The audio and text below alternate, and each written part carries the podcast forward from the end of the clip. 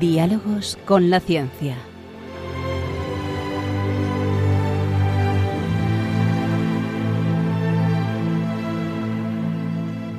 Dirigido por Javier Ángel Ramírez.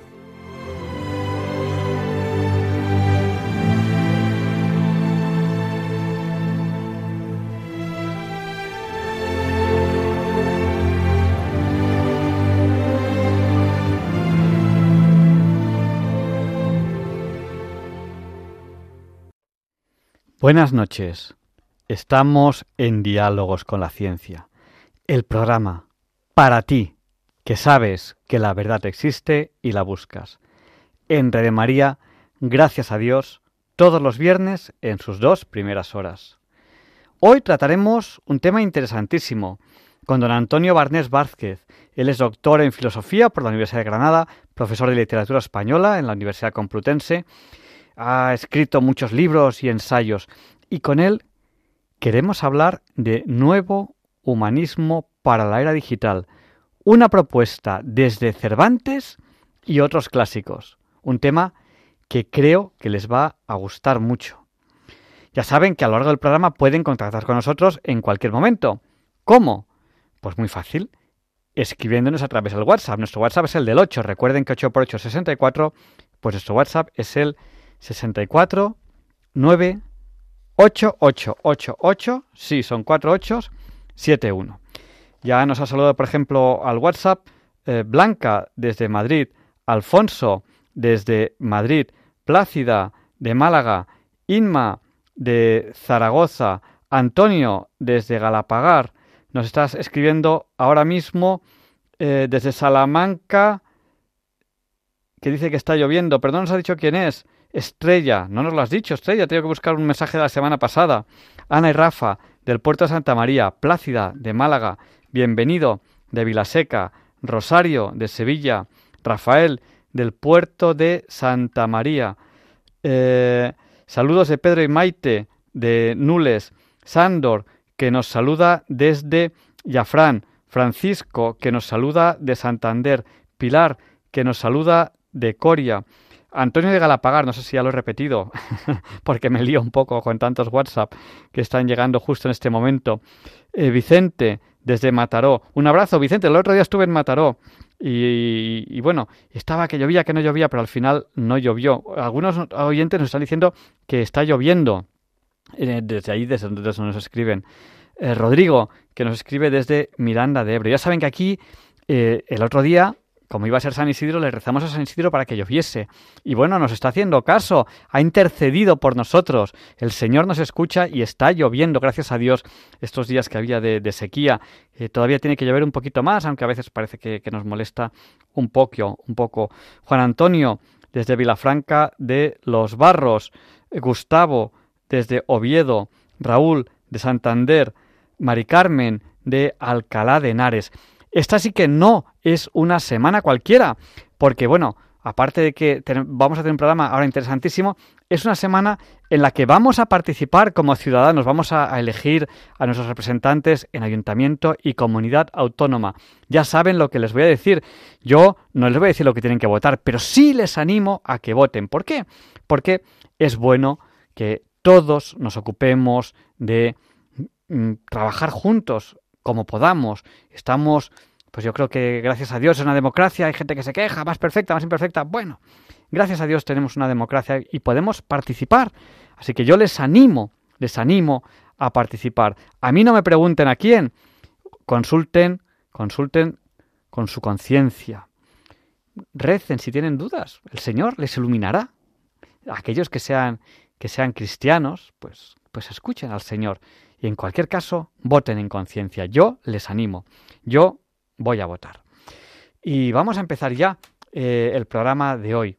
Ya saben que hoy es 26, 26 de mayo. Hemos preparado con mucha ilusión este programa donde vamos a tratar todos los temas que creemos que a ustedes les van a gustar. Y hoy vamos a hablar de este tema que me parece interesantísimo, el nuevo humanismo, humanismo para la era digital, naciendo desde los clásicos hasta el mundo de ahora. Saben que empezamos la entrevista de la semana con esta sintonía. Allá vamos.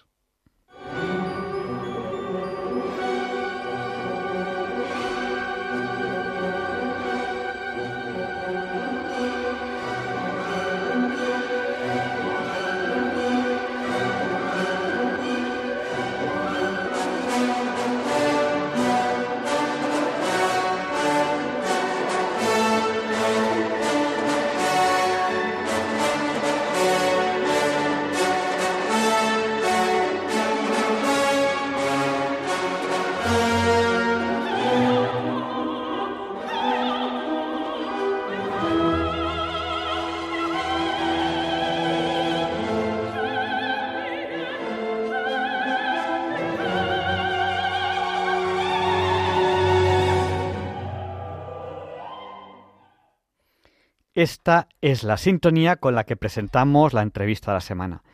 Es un placer para nosotros tener aquí a Antonio Barnes Blázquez. Él es eh, doctor en filología por la Universidad de Granada y es una persona que ha escrito muchos ensayos y muchos libros.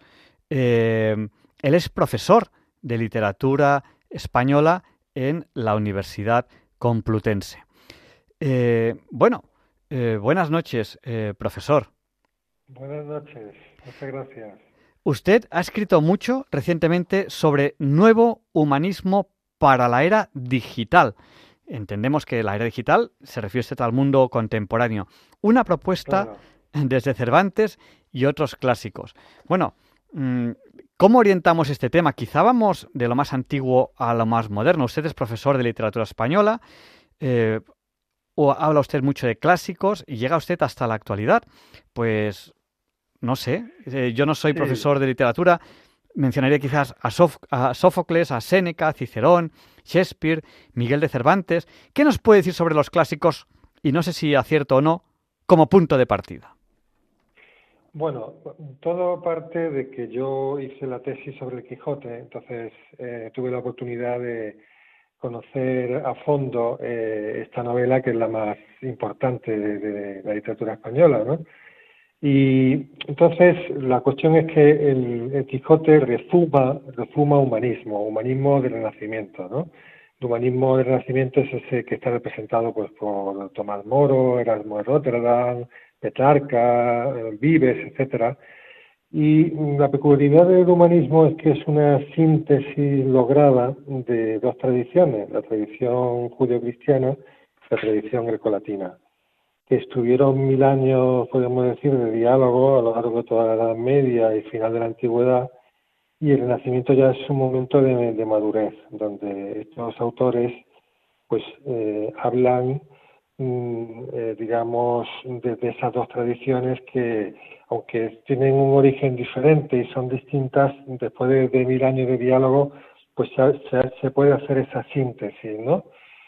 Y es muy interesante esa síntesis porque es polifónica, ¿no? Es decir, que no es, eh, o sea, hay como, es como una orquesta con varios instrumentos, ¿no? El, instrumento judío, el cristiano, el griego, el romano, y eso le da una particular armonía ¿no? Eh, y variedad también. Entonces, mm, como yo soy filólogo, más que estudiar o presentar el humanismo en un plano teórico, mm, lo suelo presentar encarnado en obras literarias, sobre todo el Quijote y otras obras de Cervantes y también otras como el Hamlet o lo que sea, ¿no? Pero que utilizo, digamos, la literatura para, extraer de ella, eh, podríamos decir, enseñanzas, ¿no? Enseñanzas humanísticas en este caso. Entonces, yo lo que he pretendido es eh, mirar el, momento actual del mundo de, globalización, de Internet, de desarrollo tecnológico y científico, etcétera, etcétera, mirarlo con ojos humanistas, ¿no? De alguna manera, ¿qué dirían los humanistas cuando, cuando viesen pues eso, cuando viesen a, todo el mundo mirándose, mirando el móvil o cuando viesen, eh, pues no sé, decir, con las características que actualmente nos caracterizamos, ¿no? Esa es un poco la, idea. Eh, en sus escritos, que yo le he presentado como escritor, usted escribe libros, ha escrito muchos ensayos, usted habla mucho de esta entidad humana eh, filosófica, religiosa de, Occidente, y eh, da un perfil a, un humanismo eh, que puede cuestionar nuestro presente, el humanismo de cualquier momento de, la historia. Está basado en un ser humano, habla de, sus virtudes.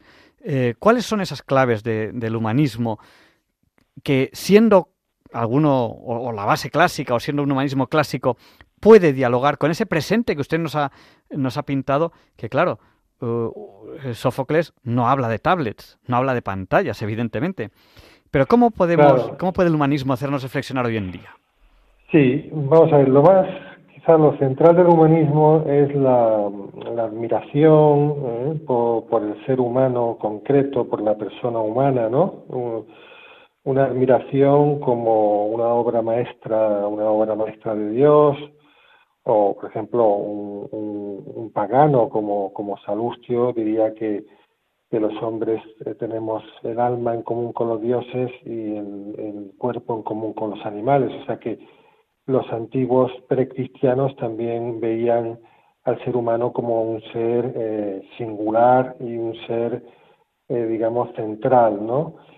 Entonces, mm, ya con esa perspectiva, eh, pues podemos sacar algunas conclusiones y es que eh, la tecnología debe estar al servicio de la persona y no al revés, ¿no? Es decir, que la ciencia tiene que estar al servicio de la persona y no al revés, que el Estado tiene que estar al servicio de la persona y no al revés. Es decir, nos caracterizamos por ser una etapa de un desarrollo científico y tecnológico prodigioso, pero en cuestiones humanas a veces estamos en mantillas, es decir, hay un, desfase muy grande.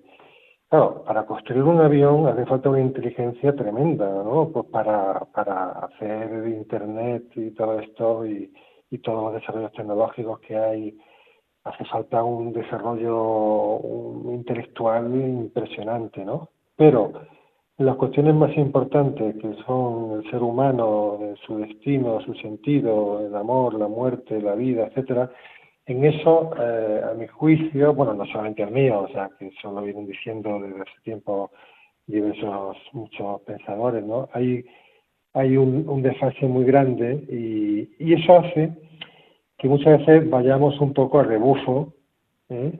De, los avances científicos, ¿no? Dice, bueno, ¿a dónde nos llevará Internet? Bueno, la pregunta sería ¿a dónde queremos que nos lleve, no? No, no a dónde nos llevará, como si fuéramos una especie de lazarillos de, la tecnología, ¿no? ¿A dónde, ¿A dónde nos llevará? Nosotros tenemos que, como seres humanos, tenemos inteligentes, debemos de gobernar, de gobernar la, la, la ciencia, la tecnología, etcétera, ¿no?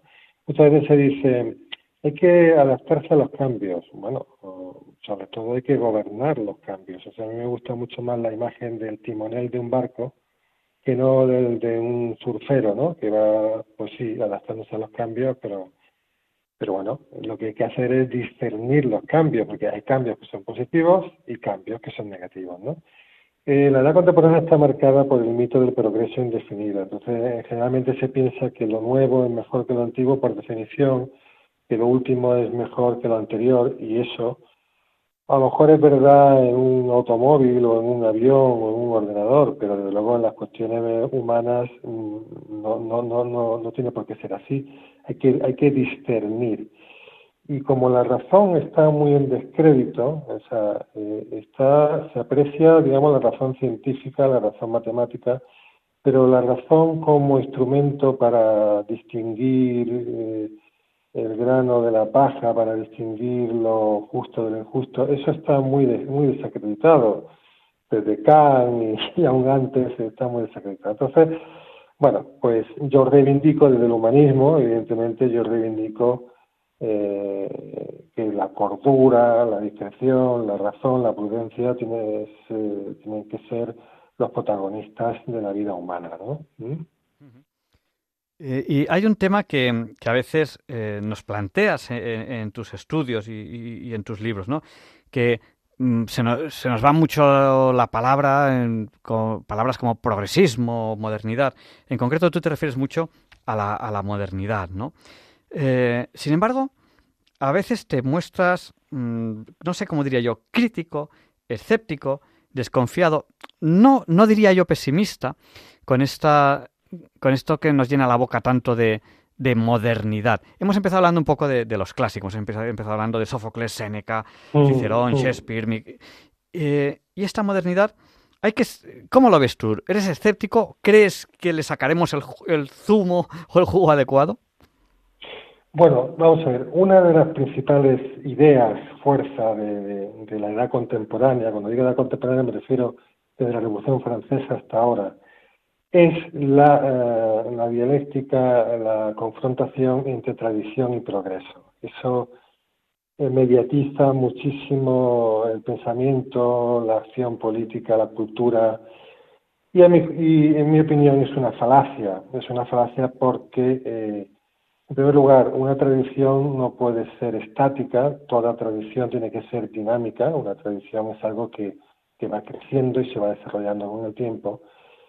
Eh, mm, y al mismo tiempo, eh, un progreso, no puede haber ningún progreso eh, que desprecie la tradición, porque eso es como, eso es una huida hacia adelante, de manera que no existe la tradición sin el progreso, ni el progreso sin la tradición. ¿Qué ocurre? Que desde que Descartes hizo la tabula rasa, desde que la Revolución Francesa hizo lo que hizo, desde que surge esa, ese mito de progreso indefinido, eh, mm, se nos llega a la boca hablando de progreso y, y se desprecia la tradición. Y, eso es una tontería, porque no puede haber progreso eh, sin tradición. Eh, ahora está vigente la cultura de la cancelación, la cultura woke en Estados Unidos y en muchas partes donde eh, se quiere cancelar todo lo que a, juicio de, ellos es negativo de la, del pasado, ¿no?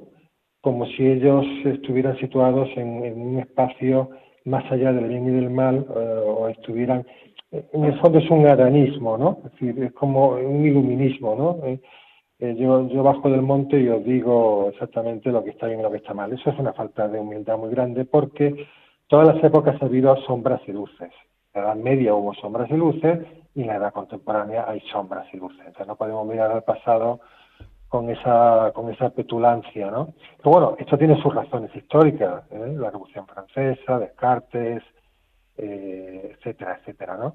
Entonces, mm, ¿esto en qué se manifiesta luego? Pues se manifiesta en la dialéctica izquierda-derecha, ciencias-letras, emoción-razón, o sea, un, un montón de dicotomías eh, razón o fe, iglesia o Estado, que son dicotomías falsas, porque ya digo que cualquier realidad, en cualquier realidad humana hay una tradición que preservar y hay un progreso eh, que, por el que trabajar, pero no se puede establecer esa, esa dicotomía. ¿no? Entonces, por eso, modernidad, bueno, bueno, modernidad hay sombras y hay luces pero desde luego lo que no se puede decir como, como Comte o como Hegel o como que, ahora estamos como en el momento eh, mejor de la historia, pues tenemos mejor, tenemos mejor en muchos aspectos, por ejemplo en la medicina, pues sí, pero, pero es que no todo, no, lo más importante no son las ciencias experimentales y las ciencias matemáticas, lo más importante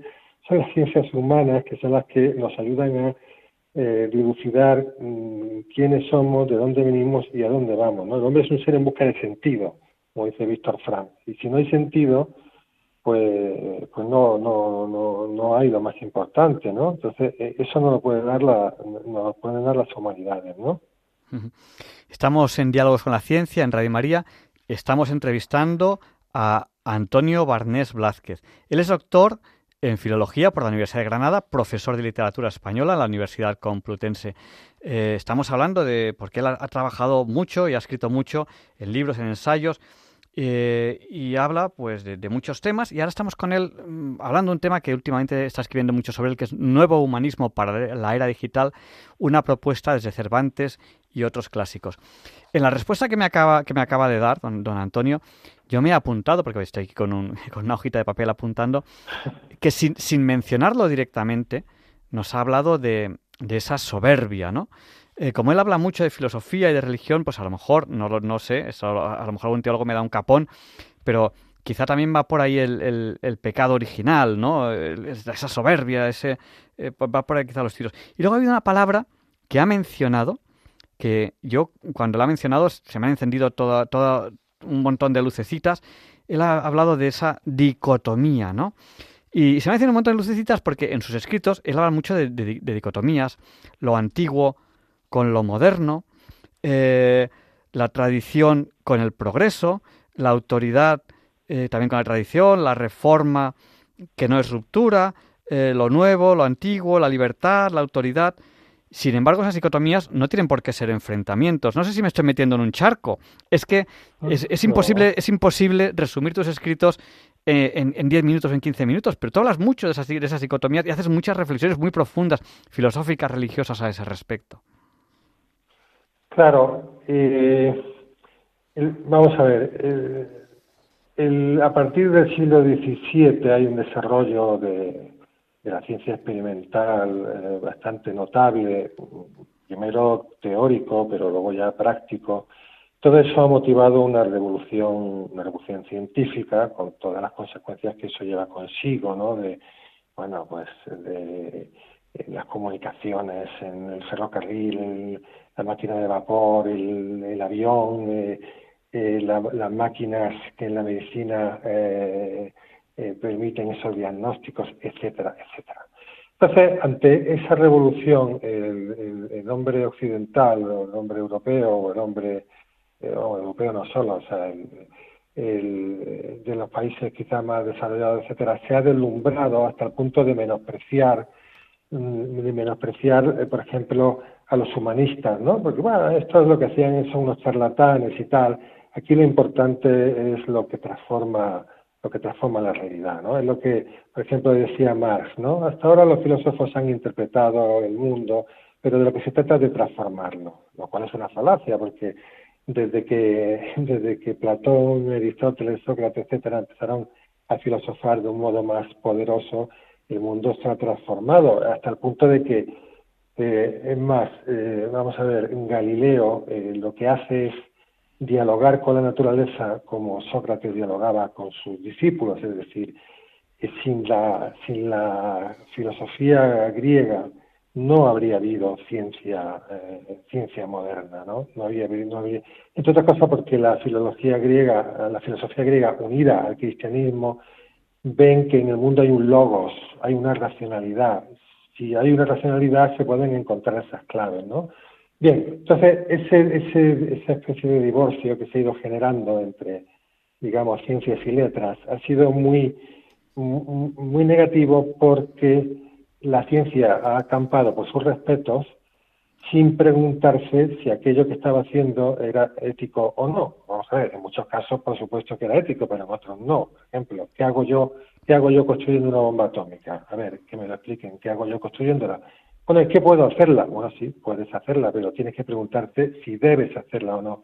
Claro, la física, la química o la matemática no me pueden responder si debo, porque no están en ese, en ese nivel eh, eh, ontológico. Eh, entonces, no solamente la hago, sino que la lanzo.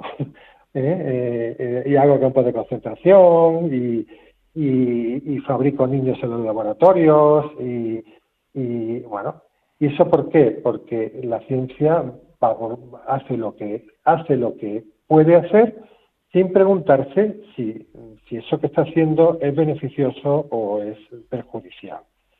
Entonces falta un pensamiento humanístico, cuando digo humanístico, centrado en el ser humano, lo suficientemente fuerte eh, para que pueda, eh, digamos, eh, dar un sentido a las cosas que hacemos, ¿no? Por eso digo que toda, la mayor parte de, de las dicotomías son, son falsas, porque lo que hay que hacer es digamos, aunar una cosa con la otra, ¿no? Eh, lo que necesita el, mundo actual es una síntesis de pensamiento y no esa fragmentación en la que cada uno está metido en su en su cueva, ¿eh? pero ha devuelto una visión un poco integral del ser humano. Y eso, queramos o no queramos, solamente lo pueden dar las humanidades. ¿eh?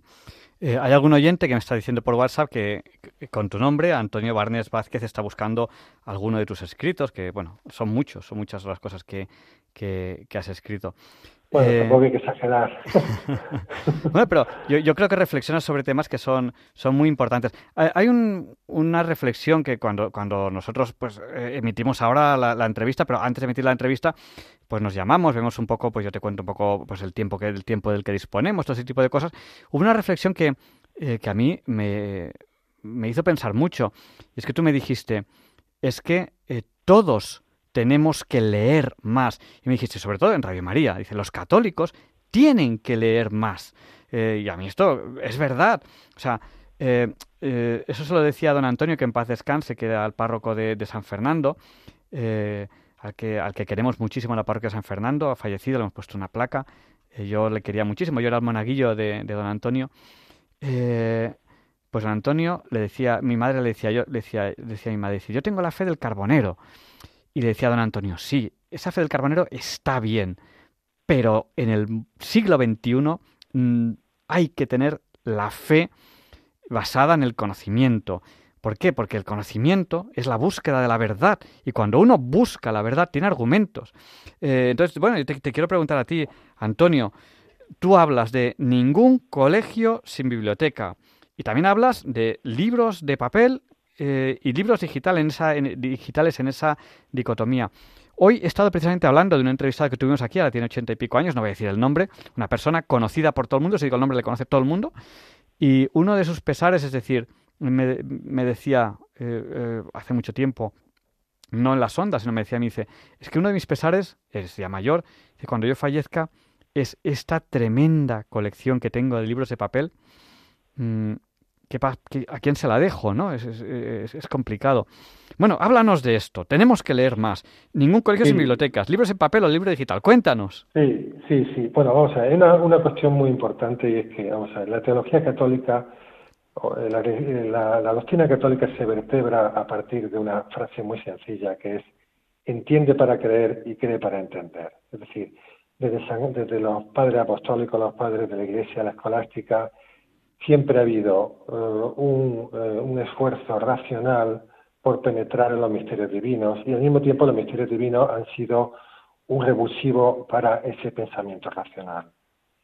Eh, eso ha sido siempre el catolicismo. Prescindir de la razón es caer en el fideísmo y eso es, eso es muy malo.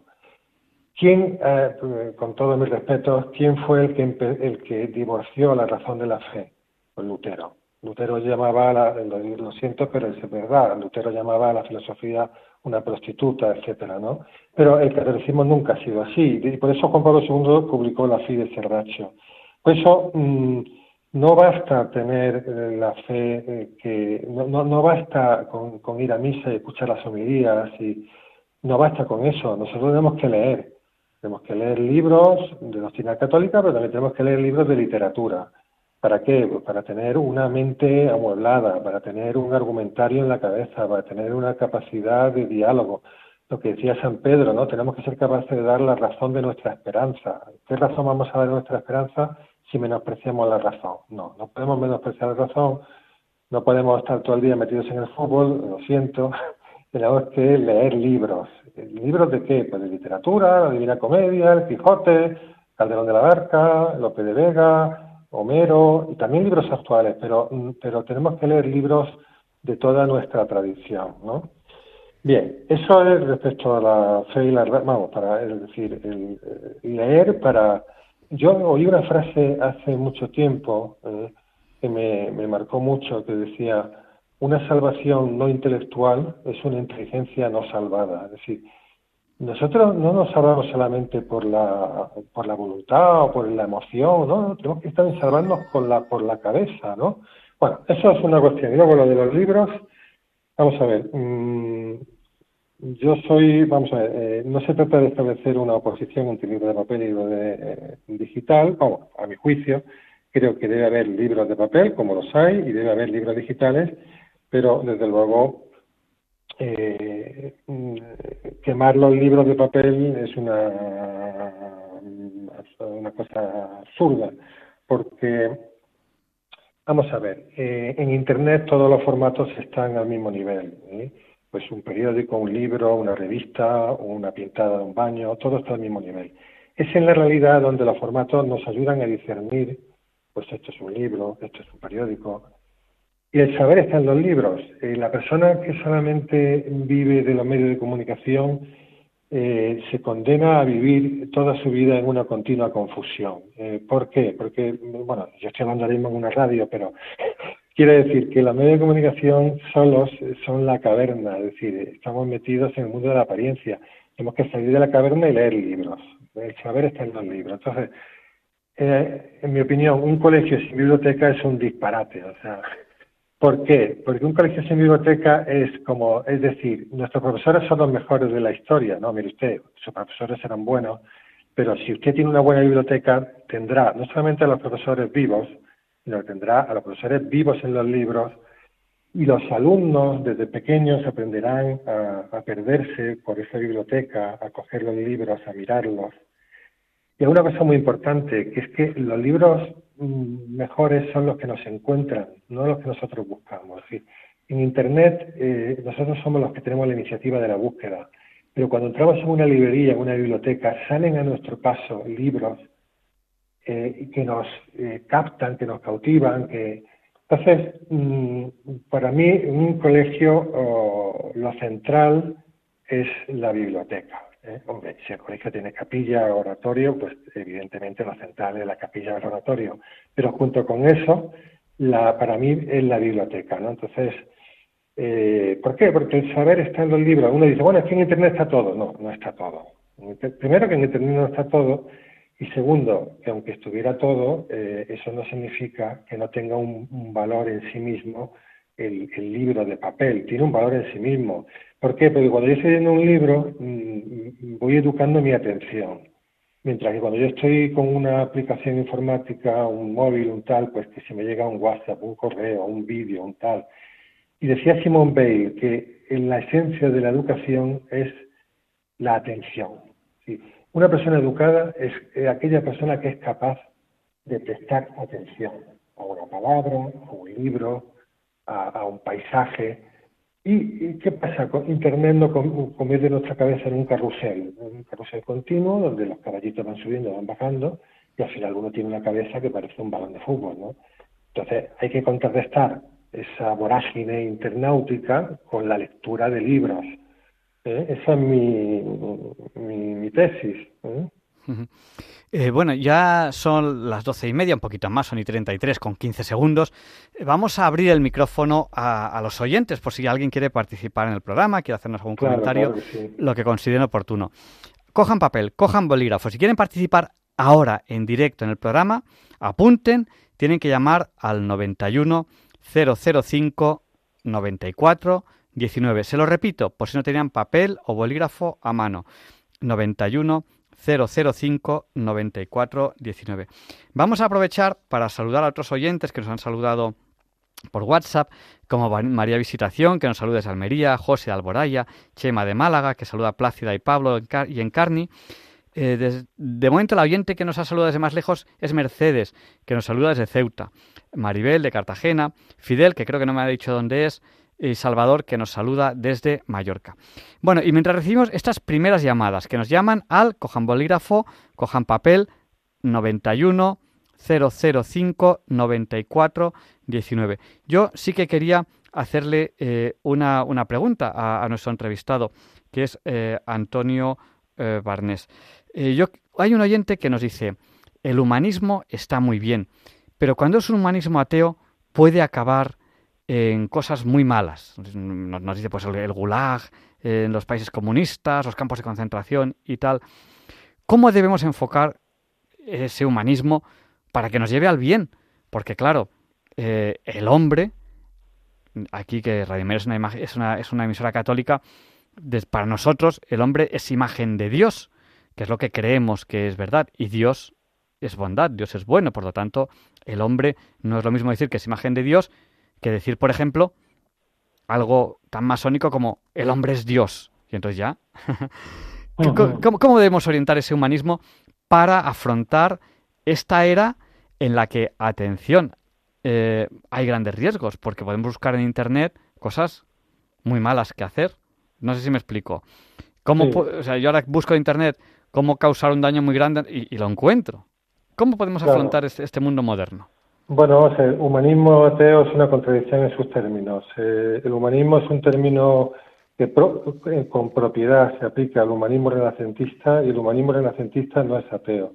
La mayor parte de los humanistas fueron profundamente cristianos y junto con el interés por los autores griegos y romanos tuvieron un enorme interés por la Sagrada Escritura, un enorme interés por San Jerónimo, San Agustín. De hecho, San Jerónimo eres el patrón de los humanistas porque él tenía un enorme conocimiento de la retórica clásica y al mismo tiempo fue el gran traductor de la Sagrada Escritura. Por tanto, decir humanismo ateo es una contradicción en ese término, porque además, vamos a ver, lo que caracteriza a la edad contemporánea eh, es el colectivismo, y el colectivismo es algo completamente opuesto al humanismo, es decir, un Estado, o sea, todos esos términos abstractos, ¿no? Estado, partido, eh, sindicato, género, raza, todo eso, eh, todo eso procede de, filosofías de biblioteca, de filosofías de salón, de, filosofías de escuadra y cartabón, pero de filosofías ajenas a la vida, ¿no? Es decir, el para el humanismo lo central es la persona humana, cada persona humana y no esas abstracciones a las que se rinde culto, a que rinde culto el hombre contemporáneo. De manera que un Estado totalitario que extermine a los judíos o que extermine a un, pueblo entero, eso no, es, eso no es humanista, eso es un monstruo, eso es un monstruo que, que, rinde culto al Dios Estado ¿eh? y, y, sacrifica en su altar a los hombres, ¿no? Por tanto, eso no es humanismo. Yo cuando hablo de humanismo no hablo de un humanismo melifluo, no, no, no, hablo del humanismo de Petrarca, de Erasmo, de Tomás Moro, de que no con ese sitio diciendo que los humanistas hayan eh, dicho la última palabra, pero es que ese es precisamente uno de los principales méritos del humanismo, que no pretendían decir la última palabra, es decir, las ideologías contemporáneas, precisamente ese es su problema, que quieren encerrar todo en un sistema y decir la última palabra. claro, detrás de la última palabra está el campo de concentración. ¿no? El humanismo es un corpus abierto de ideas, pero ideas abiertas a la trascendencia, es decir, eh, abiertas a Dios. Para los griegos y los romanos, el hombre es un, ser que se asemeja a los dioses en, en, la inteligencia, en el lenguaje, etcétera. Para los, los judeocristianos, el hombre está hecho a imagen y semejanza de Dios. Por tanto, humanismo ateo, contradicción en sus términos. Eh, un, oyente nos escribe a través del WhatsApp, eh, hoy, hoy, nos están haciendo preguntas a través del WhatsApp en vez de por teléfono, él nos dice, bueno, eh, pues decimos que tenemos que leer porque tenemos que formarnos, porque nuestra fe tiene que ser una fe basada en nuestra formación. Entonces me dice, claro, los libros solo merecen, me dice, me dice el oyente, los libros solo merecen ser leídos si son buenos. ¿Cómo hacemos para para elegir buenos libros, porque, claro, hay que elegir, hay que elegir buenos libros. Claro, yo, eh, antes de que respondas, hago una reflexión. Yo, eh, si por ejemplo yo digo, bueno, pues yo, que soy católico, voy a, voy, a, voy a, pedirle consejo al párroco, por poner una idea. A lo mejor el párroco me dice los libros que lee él, pero a lo mejor no son los que a mí me, me sirven. ¿Cómo hacemos para elegir buenos libros? Pues yo, mi modesta aportación es una lista de 99 libros que tengo publicada, eh, bueno, donde yo, desde Homero y la Biblia hasta nuestros días, pues señalo una lista de 99 libros que tampoco es que sean, eh, son libros, por así decir, básicos, ¿no? Ahí está, yo qué sé, pues la Divina Comedia, o está Quijote, o está Crimen y Castigo, o está El retrato de Dorian Gray, o está Rebelión en la Granja, o bueno, yo, claro, porque eso, eso es verdad, es decir, hay millones y millones de libros, ¿no? Entonces uno se pregunta, bueno, ¿y yo qué, leo, no? Porque, ¿por dónde empiezo, no? Eh, entonces, eh, yo como, digamos, profesor de literatura, pues una vez una alumna eh, me preguntó, me pidió eh, una lista de libros. Y bueno, me lo tomé muy en serio porque no, no, es frecuente que un alumno te pregunte por libros. Entonces, ¿qué es lo que hice? Pues escribí unas cartas donde, porque a mí no me gusta simplemente recomendar una lista de libros, sino explicar brevemente por qué te recomiendo este libro y este otro. Porque claro, dar una lista eh, muy frío, ¿no? O sea, hay que explicar el por qué. Entonces yo hice como una carta, breve, vamos, seis o siete cartas, y al hilo de esas cartas yo le fui dando una lista de 99 libros. Bueno, elegí 99 porque eran nueve alumnos y era un poco jugar con el número 9 y tal. Pero, pero bueno, yo ahí sinceramente les dije los 99 libros que a mí me, me habían ayudado más en mi vida. Eran, son libros de literatura, también de ensayo. ¿eh?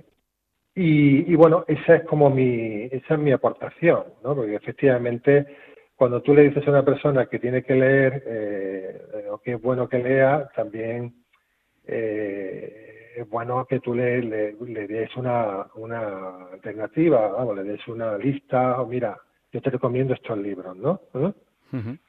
Pues esa, eso es lo que yo lo que yo diría, ¿no? Hombre, no, no, voy a decir la lista de los 99, no, pero... Pero, pero, pero, sí, vamos a decir una cosa. Yo, mientras estamos hablando, estoy tomando nota, yo parezco aquí un alumno. luego, luego me pondrás el examen final. Y, estoy haciendo cosas. Entonces, por ejemplo, he, buscado en un buscador de Internet y he puesto eh, carta a nueve estudiantes sobre 99 libros y está Está en internet. Eh, no, no, he pinchado, ¿eh? No, he pinchado. O sea, eh, pero está el enlace. Pone carta a nueve estudiantes sobre 99 libros. Sí, sí, sí. Lo he publicado en algún sitio. De, de esta, yo creo que fue una biblioteca de estas virtuales digitales que se el libro tiene ocho páginas vamos diez páginas eh quince hmm. porque porque simplemente es hablar un poquito de cada libro eh, pero es una cosa breve una cosa breve ¿eh? Pues muchísimas gracias. Tenemos que ir terminando eh, la entrevista porque eh, así es la radio.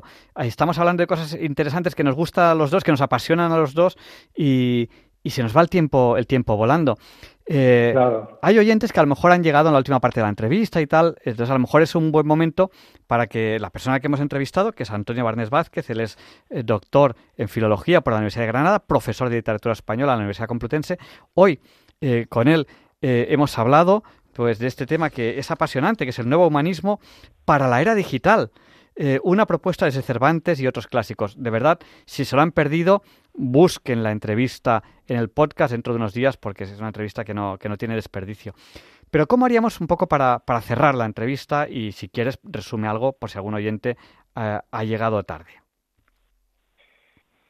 Bueno, pues yo creo que el último mensaje tiene que ser un mensaje, creo, de optimismo y de, y de esperanza. Es decir, eh, vamos a ver, eh, bueno, pues eh, el mundo digital, el mundo de Internet, el mundo de las nuevas tecnologías es un mundo que tiene unas enormes posibilidades, es un mundo desde el que se puede y de hecho se hace bastante bien, de manera que no hay que tener una visión negativa. Ahora bien, lo que hace falta es eh, dotarnos de una mayor formación humanística, cada uno según sus posibilidades y cada uno según su su estatus, eh, su trabajo, su, etcétera, pero para poder, eh, si hay muchos padres, por ejemplo, preocupados por, por la situación de sus hijos con las nuevas tecnologías, etcétera. Bueno, pues hay que verlo de una manera positiva, bueno, vamos a tratar de educar mejor, vamos a tratar de, dar a los jóvenes y a los mayores instrumentos que le permitan, porque al final es, un, es una cuestión de, del uso, ¿no? Es decir, las cosas normalmente no son ni buenas ni malas, depende del uso que se haga, ¿no? Por ejemplo, tú antes hablabas de Internet y tal, ¿no? Pues Internet se puede utilizar para cosas maravillosas o se puede utilizar para cosas muy, muy negativas. Entonces, eh, necesitamos una formación humanística en historia, en literatura, en filosofía, etcétera, que nos ayude a gobernar los instrumentos que usamos en nuestra vida, ¿no? El móvil, el ordenador, el, eh, todo, cualquier instrumento que sea verdaderamente un instrumento a nuestro servicio y no eh, una especie de, de amo o de, o de patrón que tenemos, ¿no? Entonces, bueno, ¿cómo conseguir esa formación? Bueno, pues eh, en fin, yo eh, aporto algunos, algunos, algunos textos, pero hay muchos, ¿no?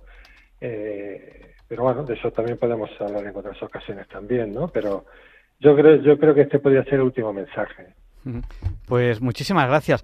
Y, me apunto, eso de que tenemos más cosas de... de, sí, yo, he hecho, hice un año un programa de Radio María que se llama Dios entre líneas, o sea que yo conozco la, emisora y, he trabajado allí un año, o sea que, esté a vuestra disposición. ¿eh? Pues eh, muchísimas gracias y, bueno, seguimos con las secciones del programa que seguro que, que, también te, te, van a gustar. Un abrazo muy fuerte, muchas gracias por habernos dedicado. Muchas gracias a ti y a todos. Adiós, adiós. Adiós, buenas noches. y, y, a continuación, Leonardo Aimiel Pérez de Madrid presenta la sección Pensar y Sentir. Hoy, un libro, no, un libro no, un texto de Jaume Vivas titulado La batalla del aborto no está perdida. Y es cierto.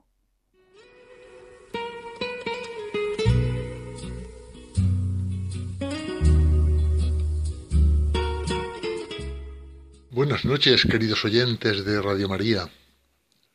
Soy Leonardo Daimiel y una vez más nos encontramos para pensar y sentir. El texto que les voy a leer hoy ha sido publicado por Jaime Vives, joven periodista y escritor español, nacido hace poco más de 30 años.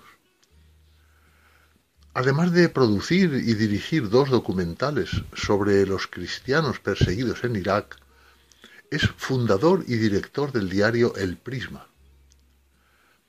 Ha escrito varios libros y tuvo cierta popularidad hace algunos años cuando fue nombrado primer ministro de Tabarnia, eh, ya saben, aquella sátira del nacionalismo independentista.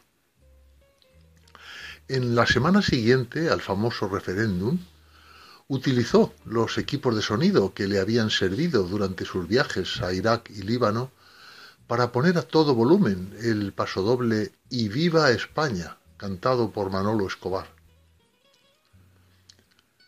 Jaume Vides proclama su orgullo de ser católico. Y respecto a si es o no radical, responde muy serio que en algunas cosas, como en el amor, es bueno serlo. Aunque el aborto de niños no nacidos no es ni mucho menos un tema necesariamente vinculado a la religión católica, el texto de Jaume Vives que he escogido para leer hoy aquí es el que ha titulado La batalla del aborto no está perdida. Dice así. Me refiero a que la batalla no está perdida del todo, a que todavía se puede perder más por eso, a raíz de la sentencia del Tribunal Constitucional, no valen posiciones derrotistas, bajar los brazos y abandonar.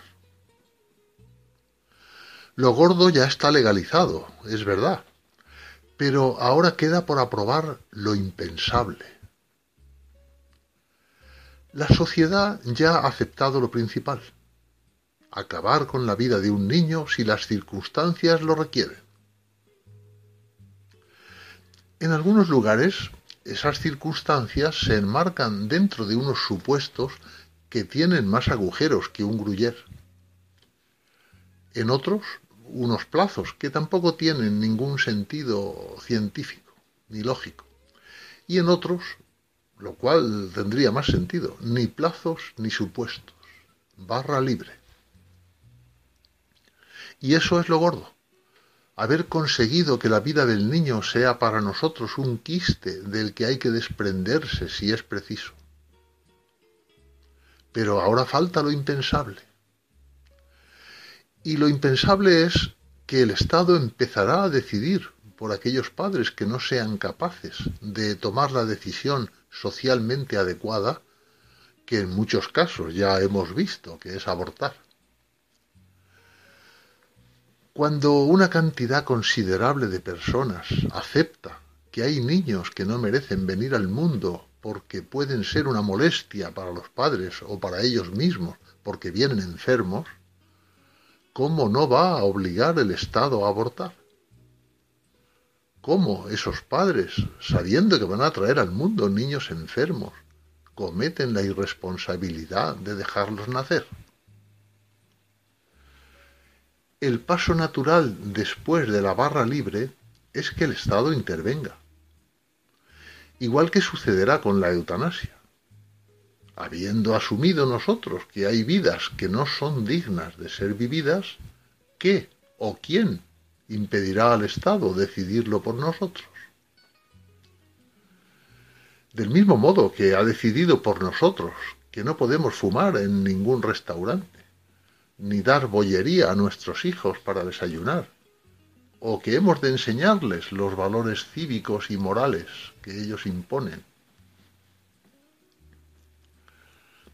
Si traer un niño enfermo al mundo está mal, si dejar nacer a un niño cuando la cartera no acompaña está mal, ¿por qué el Estado no iba a poner todo su empeño en evitar ese mal?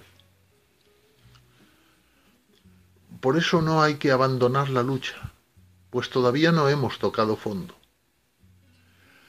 Y la realidad en otros temas nos enseña que por ahora hemos consolidado la primera fase, que es la de normalizar y ver como algo bueno, consagrándolo como un derecho, el asesinato de niños por nacer.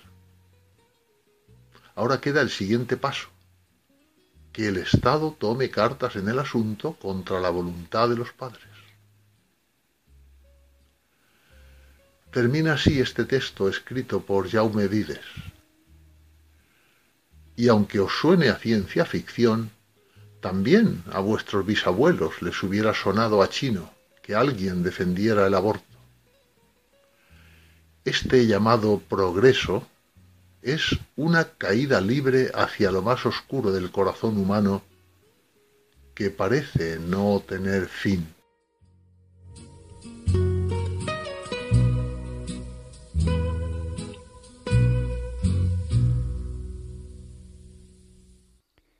Muchas gracias, Leonardo Daimiel de Madrid, por habernos acompañado hoy a pensar y sentir. Y a continuación, los papeles de Feliciano nos cuentan sabrosas anécdotas que ocurrieron en nuestro Parlamento con la llegada de la democracia, justo ahora que estamos en una semana electoral. Ya saben que yo les he animado a votar eh, en conciencia allá vamos con estos papeles que creo que les van a apasionar.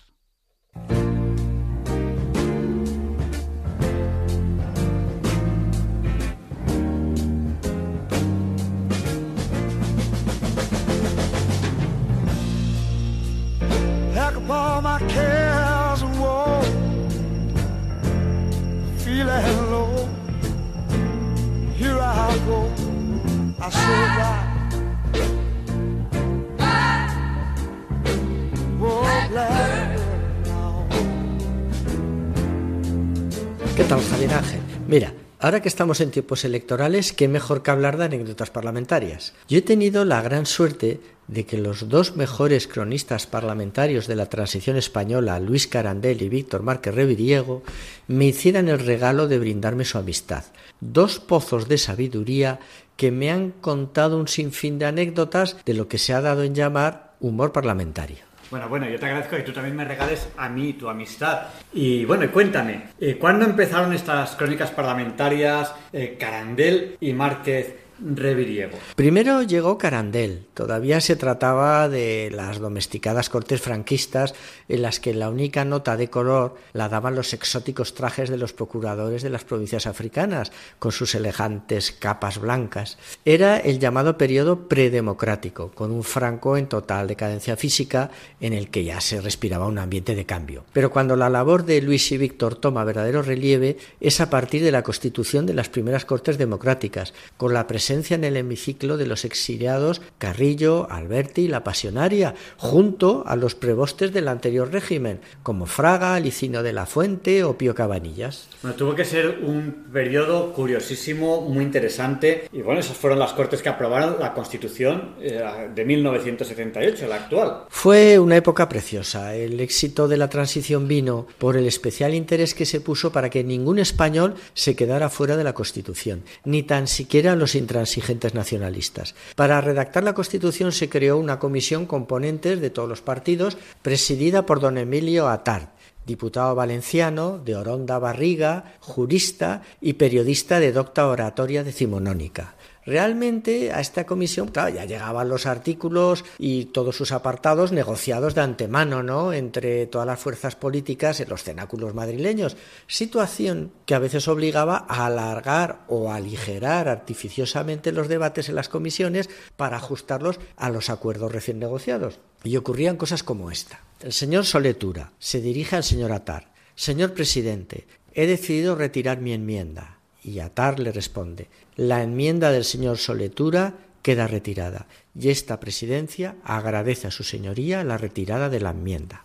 Al poco tiempo le llega al diputado un aviso que han cambiado las tornas y que hay que volver a negociar y entonces eh, Soletura toma la palabra de nuevo. Señor presidente, quisiera sostener de nuevo la enmienda. Y el señor Atar le responde, de acuerdo, la enmienda del señor Soletura es aceptada de nuevo, pero déjeme que le retire el agradecimiento. Las sesiones eran maratonianas y claro, el presidente de vez en cuando debía ausentarse para aliviar sus necesidades fisiológicas. En una ocasión, cuando volvió, se encontró con el reproche del diputado de turno, dijo, claro, claro, como el señor presidente se ha ausentado, pues no ha podido escuchar mi intervención. A lo que Atar respondió, señoría, esta presidencia no es un cuerpo glorioso. Con toda esta actividad política desplegada por Madrid, supongo que para los periodistas sería, vamos, un tiempo precioso. imagínate comidas, cenas, reuniones contra reuniones entre todos los partidos, los políticos intentando dar esquinazo a la prensa, los periodistas persiguiendo a los políticos, en fin, esta situación la tituló muy acertadamente Luis Carandel como Los locos de Atard. A veces se daban situaciones estrambóticas como esta. Se iba a celebrar una cena a cuatro entre UCD PSOE, nacionalistas vascos y catalanes.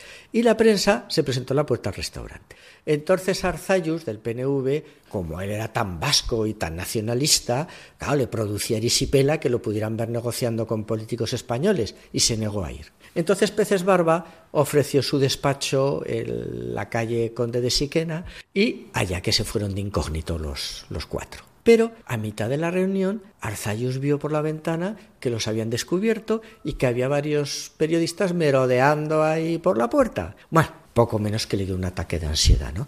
¿Qué van a decir los vascos si se enteran aquí que estoy negociando con maquetos? Entonces, para que se calmara, apagaron la luz y los diputados de la UCD y del PSOE salieron por la puerta con toda normalidad y dijeron a la prensa pues que se habían reunido solo los dos partidos y ya nada, cada mochulo se fue a su olivo, mientras los nacionalistas vascos y catalanes permanecían a oscuras agazapados en la oficina. Pues, pues sí que eran tiquismiquis estos señores. Oh, es que en Madrid se negociaron muchas alianzas políticas, pues después de tantísimos años sin partidos era normal que se formaran plataformas, platajuntas y corrientes para intentar aunar voluntades. Otros que eran muy tiquismiquis a la hora de negociar eran los demócratas cristianos. Era muy complicado negociar con ellos, pues a todos les sacaban punta, porque claro, para ellos todo tenía que ser muy democrático y muy cristiano. Además, Gil Robles y su hijo pues estaban muy encopetados y dejaban patente que ellos estaban llamados a un alto papel en la nueva derecha. Como todos sabemos, la clave del cristianismo es llegar al cielo para alcanzar la felicidad en la continua e infinita contemplación de Dios. Pues así que a la salida de una de estas infructuosas reuniones sobre la plata junta con Gil Robles, García Trevijano le dijo muy cabreado, ojalá que cuando vayas al cielo te toque columna. Bueno, y una vez aprobada la Constitución también se darían buenas historias en las Cortes. Sí, sí, había diputados inteligentísimos y muy ocurrentes. ¿eh? Por ejemplo, Pío Cabanillas, que era natural de Pontevedra, registrado en la propiedad y la verdad es que ejerciendo de gallego dejaba a nuestro Rajoy como un mero diletante. Por cierto, me acuerdo una muy buena de Rajoy, cuando era ministro. con la primera mujer de Felipe González, Carmen Romero, que estuvo en el Congreso durante cuatro legislaturas. Carmen Romero le increpó para fearle algunos datos. No, señor Rajoy, usted piensa que los españoles son tontos. Y Rajoy le respondió, no, no, no, no, no, ¿qué va, qué va? No lo pienso en absoluto. Fíjese que ni siquiera lo pienso de usted. Volviendo a Cabanillas, como comentábamos antes, al principio la transición pues se organizó una insoportable sopra de letras de todos los partidos políticos, ¿no?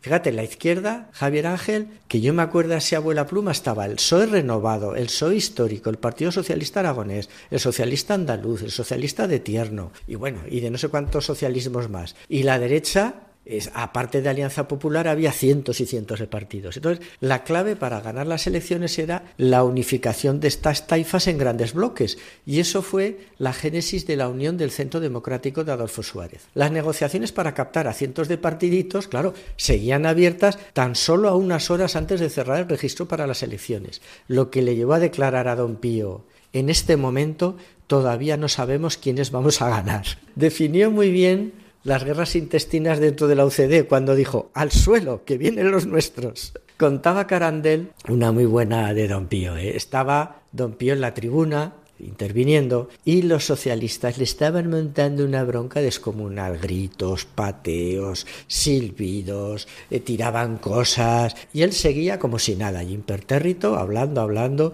el presidente totalmente desbordado, la campanilla, orden, orden, nada, ni caso. Y Cabanillas aguantó ahí como un valiente y cuando acabó se dirigió a la presidencia y dijo, señor presidente, me da la impresión de que los señores diputados socialistas no están muy de acuerdo con lo que acabo de exponer. Oye, y una que no se nos puede pasar. ¿Qué me cuentas de las andanzas de Camilo José Cela como congresista? Bueno, Cela fue senador por designación real y en lo que pudo y le dejaron resolvió la redacción de algunos pasajes de la Constitución. Consiguió que se definiera la bandera de España como roja y amarilla y no como rojigualda. Ah, bueno. Y también propuso que a las senadoras se les llamara senatrices, pues se dice actrices, institutrices, y el presidente Carvajal le dijo, me parece bien si a los senadores les llamamos senatroces. Otro personaje muy interesante de la transición fue Joaquín Garrigues. Eh, estaba llamado a ser una importante figura en la política española y de hecho lo fue la transición, pero claro, desgraciadamente murió muy joven, a los cuarenta y muy pocos años. Lo tenía todo, ¿eh? tenía la presencia, la clase, la inteligencia y la ironía de los Garrigues. Directivo de empresas, fundador de grupos liberales, fue ministro con la UCD. En la transición los presidentes de las Cortes realmente era gente de mucha categoría, ¿eh? de mucha valía, con una gran talla personal, por supuesto ya eso ni se comenta jurídica, en fin. Un claro ejemplo de ello fue Landelino Lavilla. Sus expresiones y ademanes eran muy medidos, muy medidos y casi se podría decir que majestáticos. Y la verdad es que cuando presidía las sesiones del Congreso parecía un santo en su hornacina. Así que estaba Joaquín Garrigues en los pasillos apurando una negociación en un corrillo mientras sonaba el timbre llamando a sus señorías para entrar al hemiciclo. Cuando le preguntó a un mujer qué pasaba, ¿ya estás puesto don Landelino para poder entrar? Qué bueno, qué bueno. Cuídate, Javier Ángel, que tú eres necesario mientras que nosotros somos contingentes.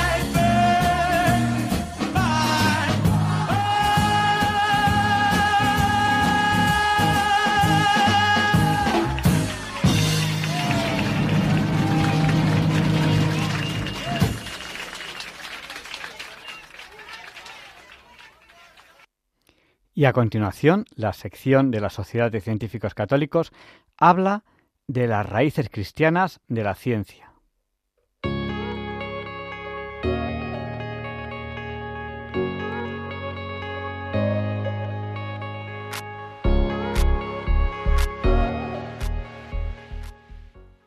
En esta charla vamos a hablar de las raíces cristianas de la ciencia. Hoy nadie discute que la ciencia moderna nació con Galileo y Newton, que eran cristianos y desarrollaron su actividad en universidades cristianas. Por ello es fácil concluir que efectivamente el origen de la ciencia es cristiano. Siendo esto importante, aunque no suficientemente difundido, es mucho más interesante saber por qué la ciencia se desarrolló precisamente en un entorno cristiano y a eso vamos a dedicar los próximos minutos. La charla se dividirá en dos partes. En la primera definiremos qué es la ciencia. Posteriormente seguiremos el recorrido histórico del pensamiento occidental que lleva desde la filosofía griega a la formulación rigurosa de lo que es la ciencia. Empecemos con la definición de ciencia. Ciencia es el estudio de aquella parte de la realidad que puede describirse mediante ecuaciones matemáticas, con ayuda de las cuales se pueden hacer predicciones certeras y comprobables. Por ejemplo, las leyes de Newton tienen una descripción matemática de cierta complejidad y permiten predecir con gran precisión hechos tan comprobables como son los eclipses. Así pues, la ciencia no pretende estudiar toda la realidad, sino sólo aquella que puede describirse matemáticamente. Existen otras disciplinas, incluso disciplinas universitarias muy distinguidas como historia o teología, que no son ciencia, porque ni tienen un desarrollo matemático ni predicen hechos comprobables. Naturalmente, el que no sean ciencia no quiere decir que no sean de fiar o que no nos ayuden a entender el mundo o la sociedad con gran profundidad. Una vez visto lo que es ciencia, veamos cómo ha evolucionado el pensamiento occidental desde la filosofía griega al pensamiento científico. Los griegos fueron los primeros que pensaron que el mundo era un universo ordenado al que llamaron cosmos y que ese orden permitía que los hombres lo entendiesen. El que el mundo esté ordenado y sea comprensible es el primer requisito para que haya ciencia. Un mundo sin reglas fijas no puede ser estudiado. Sin la confianza en que el hombre pueda entenderlo, nadie lo va a estudiar. Desgraciadamente, los griegos no solo pensaban que el universo estaba ordenado, sino que el mundo existente era el mejor posible. Y eso quería decir, por ejemplo, que las órbitas de los planetas debieran ser circulares, por la sencilla razón de que la circunferencia es la curva más perfecta. Por ello, nunca sintieron la necesidad de hacer experimentos para comprobar si su idea del mundo se ajustaba a la realidad. Ahora bien, sin experimentación no es posible la ciencia. Sin experimentos no se pueden formular leyes generales ni se puede comprobar que dichas leyes son correctas. Más adelante, los árabes estuvieron a punto de crear la ciencia. En efecto, los árabes aprendieron la filosofía griega al entrar en contacto con los bizantinos. Durante un tiempo, la escuela teológica musulmana dominante veía compatible el Islam y la filosofía griega. Pensaban que el mundo estaba ordenado y se podía entender. Por otro lado, los árabes tenían conocimientos matemáticos avanzados que tan necesarios son para la ciencia. En parte los heredaron de los persas y en parte los cultivaron ellos mismos. Además, los árabes mejoraron mucho la calidad del papel de origen chino, permitiendo con ello que la difusión de ideas y conocimientos fuera bastante eficiente de un extremo a otro de su inmenso imperio. Como es fácil imaginar, la libre circulación de conocimientos facilita enormemente el avance de la ciencia. Hay mucha más gente pensando en el mismo problema y comprobando si lo que otros han dicho es cierto o falso. Sin embargo, en el siglo XI, con el, califato ya asentado en Bagdad, triunfó definitivamente otra escuela teológica rival, la de Al-Ghazali, según la cual Alá es sobre todo omnipotente. Esta concepción de la realidad divina implica en la práctica que el vuelo de una flecha al ser disparada por un arco está siendo determinada por Alá en cada instante, y Alá puede decidir tanto que dé en el blanco como que se vuelva contra el que la disparó. Es obvio que con estas premisas no puede haber ciencia, porque los acontecimientos no tendrían por qué seguir unas leyes fijas. Con ello llegamos a las universidades cristianas de la Edad Media. Los cristianos ciertamente pensaban que el mundo estaba ordenado, pues había sido creado por un Dios racional. Acostumbrados a discutir de teología, tenían suficiente confianza en el hombre como para aceptar que éste pudiera entender las leyes que regían el mundo. Sabían bastantes matemáticas porque las habían aprendido de los árabes. Y además los profesores circulaban libremente entre las distintas universidades y con los profesores se ponían en común los conocimientos adquiridos en cada sitio. Lo único que les faltaba era darse cuenta de que para conocer el mundo había que experimentar.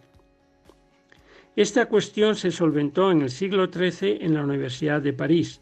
Lo que se discutía entonces en la Sorbona no era en principio nada científico, sino una cuestión teológica. Se trataba de saber si Dios había hecho el mejor mundo posible o uno de los muchos posibles. La disputa se decantó en favor de la segunda hipótesis, pues la omnipotencia de Dios era más compatible con el hecho de que Dios podría pensar en más de un mundo posible. La conclusión es que si el hombre quería saber cómo era el mundo que Dios había creado, el hombre tendría que estudiarlo, tendría que experimentar. Y así, mientras la idea teológica sobre la omnipotencia de Alá de la escuela de Al-Ghazali impidió el desarrollo de la ciencia entre los musulmanes, la teología sobre la omnipotencia de Dios, dominante en la Sorbona, impulsó a las universidades cristianas a estudiar el mundo mediante la experimentación y, en definitiva, al desarrollo de la ciencia. Pues muchas gracias y a continuación Luis Antequera presenta la sección de historia de Diálogos con la Ciencia, porque hoy no es un día cualquiera. It's a lovely day today, and whatever you've got to do, I'd be so happy to be doing it with you. But if you've got something that must be done, and it can only be done by one, there is nothing more to say except it's a lovely day for saying it's a lovely day. No, Javier Ángel, no directos compañeros de Diálogos con la Ciencia, no, queridísimos oyentes de Radio María. Claro que no es un día cualquiera, ningún día es un día cualquiera.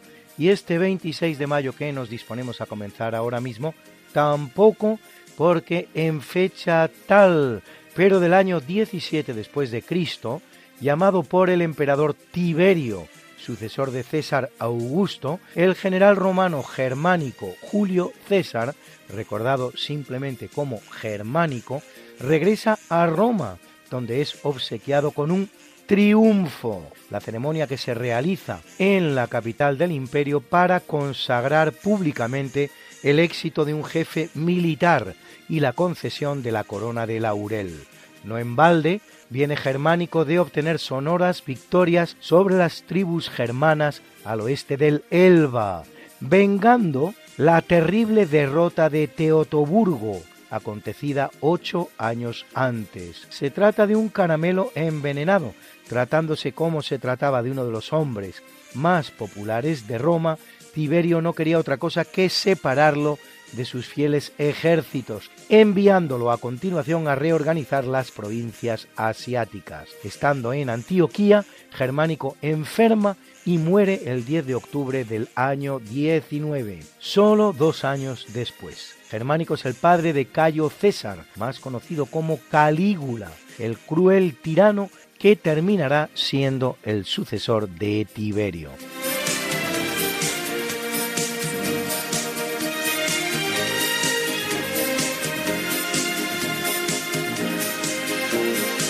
En 1642 los tercios españoles, los que fundara el mismo Gonzalo Fernández de Córdoba, comandados ahora por Francisco de Melo, derrotan a los franceses en la batalla de Onecourt. España alcanza el cenit de su poderío mundial, probablemente el más inapelable que haya alcanzado jamás potencia alguna, un poderío que llevaba desempeñando siglo y medio ya, y aún desempeñará por siglo y medio más. Porque contrariamente a lo que dicen muchos historiadores, la derrota de Rocroi un año después solo significará para España el inicio de una lenta decadencia que se irá prolongando en el tiempo, con dos puntos de inflexión importantes.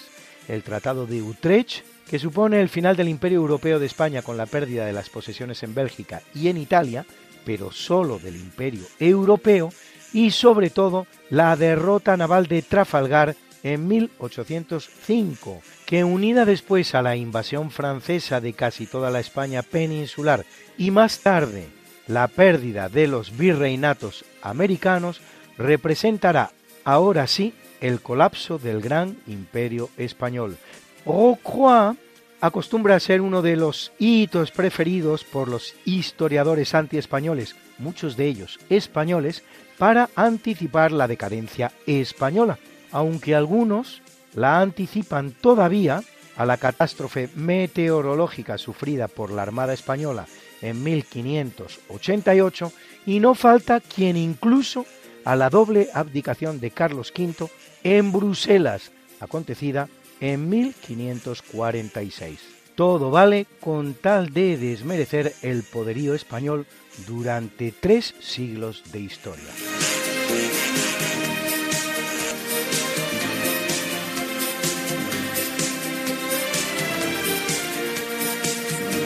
En 1655, tras cuatro intentos de capturarla, habidos lugar en 1596, 1603, 1640 y 1643, los británicos al mando del almirante William Penn conquistan la isla de Jamaica y el español José Ramírez de Arellano tiene que evacuarla.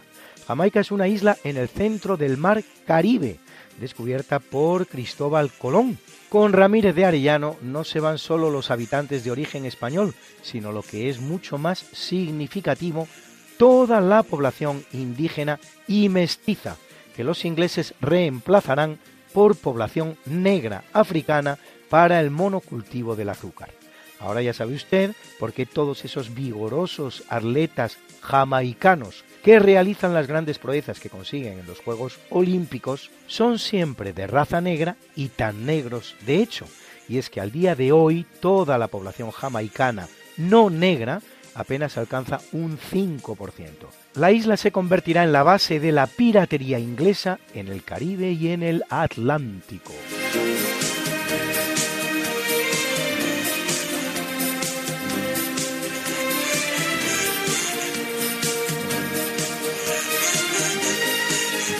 En 1805, en la majestuosa Catedral de Milán, Napoleón Bonaparte proclama el nuevo reino de Italia, con él como nuevo rey, ceñido con la corona de hierro de Lombardía.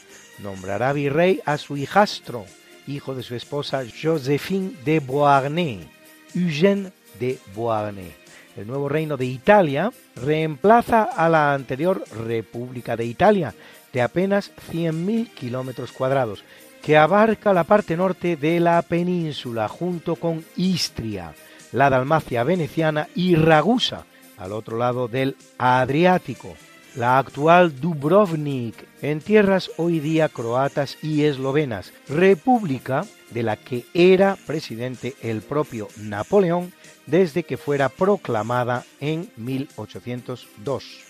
La andadura del nuevo reino, aunque algo más larga que la de la República, que apenas había durado tres años, no será muy longeva, siendo disuelto en 1814 con la derrota que Napoleón sufre en la llamada Guerra de la Sexta Coalición, la cual supondrá su primera abdicación y su destierro en la italiana isla de Elba, al lado del Montecristo de la novela de Alejandro Dumas.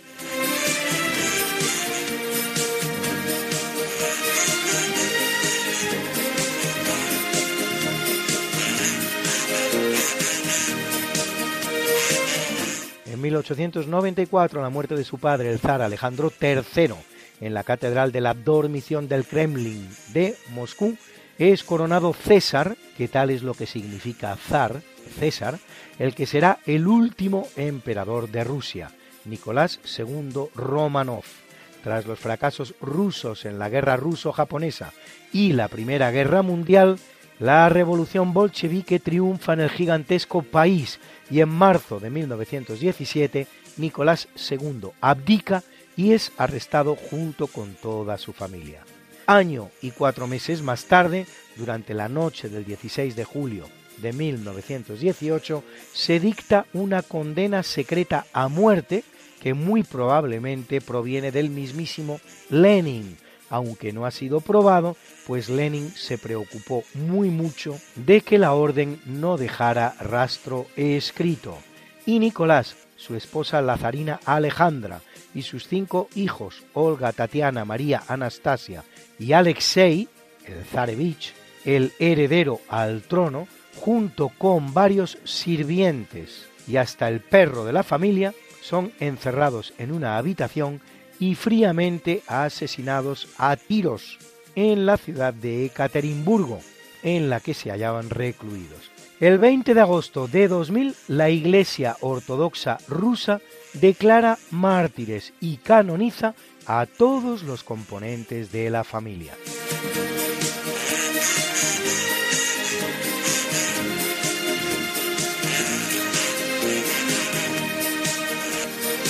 En 1911, producida la dimisión del general Porfirio Díaz, tras más de 30 años en el poder, que han representado para México un periodo de gran estabilidad y progreso económico, Francisco León de la Barra, secretario de Relaciones Exteriores, ocupa interinamente la presidencia de la República Mexicana.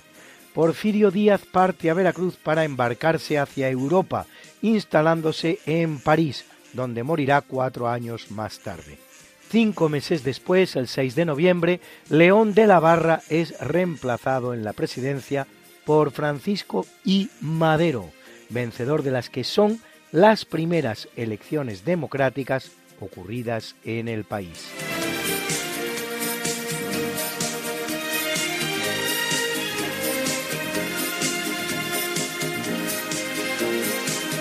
En 1940, al inicio de la Segunda Guerra Mundial, cuando Alemania ya ha comenzado su ocupación de Francia, tiene lugar en Dunkerque la llamada Operación Dinamo, mediante la cual los ingleses intentan evacuar un cuerpo expedicionario inglés que ha quedado rodeado por los alemanes y apenas tienen una única salida al mar.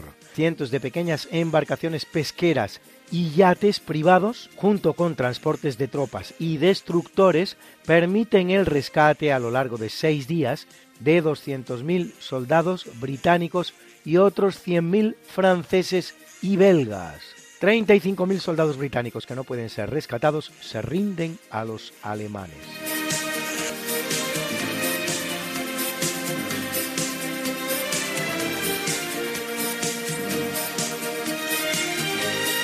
En 1945, las fuerzas aéreas estadounidenses realizan sobre Tokio un bombardeo que produce la muerte de unos 100.000 civiles y la total destrucción de más de la mitad de la ciudad.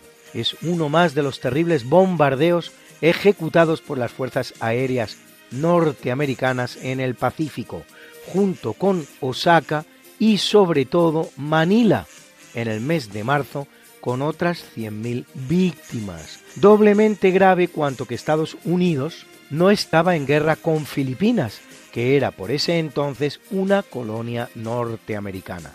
Bombardeos que se verán completados en el mes de agosto del mismo año con las dos bombas atómicas lanzadas sobre Hiroshima y Nagasaki, con 200.000 y 100.000 víctimas respectivamente. Bruna, Bruna, nació María y está en la cuna, nació de día, tendrá fortuna. Bordará la madre su vestido largo y entrará a la fiesta con un traje blanco. Y será la reina cuando María cumpla 15 años te llamaremos Negra María, Negra María que abriste los ojos en carnaval.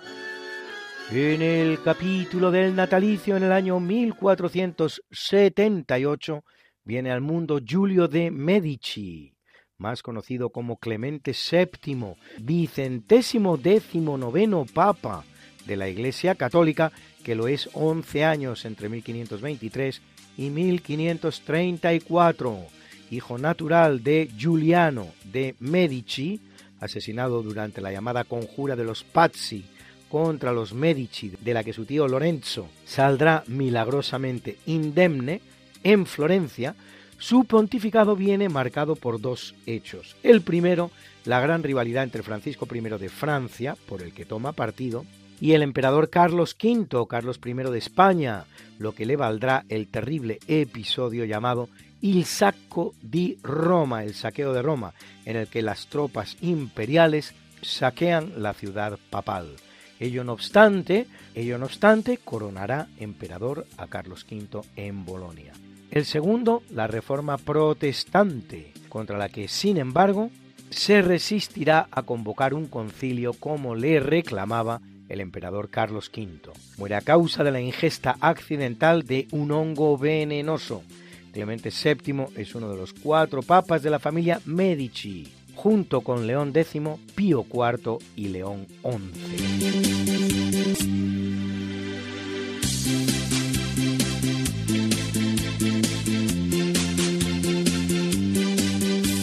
Nace en el año 1566 Mehmet III, sultán del Imperio Otomano desde 1595 hasta su muerte en 1603, ocho años, que para gobernar, y como era lo normal en la sucesión otomana al trono, ordena estrangular a sus 19 hermanos, y no solo a ellos, sino a las siete mujeres de su familia que se hallaban embarazadas, de cara a evitar rivalidades por el trono.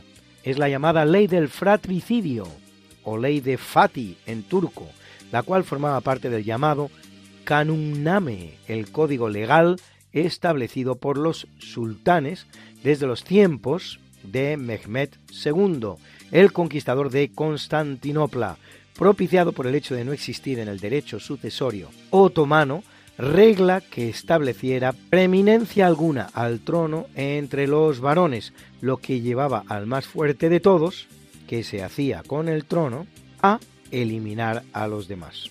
Una ley que llevaron a la práctica nueve sultanes, hasta que la abole Ahmed I, precisamente el hijo de Mehmed III, que tenía un hermano subnormal al que quería mucho. Como en la ley islámica estaba prohibido derramar la sangre del hermano, la ejecución solía practicarse por asfixia o estrangulamiento. Se calcula que la ley del fratricidio dejará en la familia imperial otomana un mínimo de unas 80 víctimas, de las que solo Mehmed III 26. Por lo demás, Mehmed III concentrará todo su interés en el lujo y el placer, dejando a su madre, Safiye Sultán, como ya había hecho antes que él su padre, Murad III, el verdadero ejercicio del poder.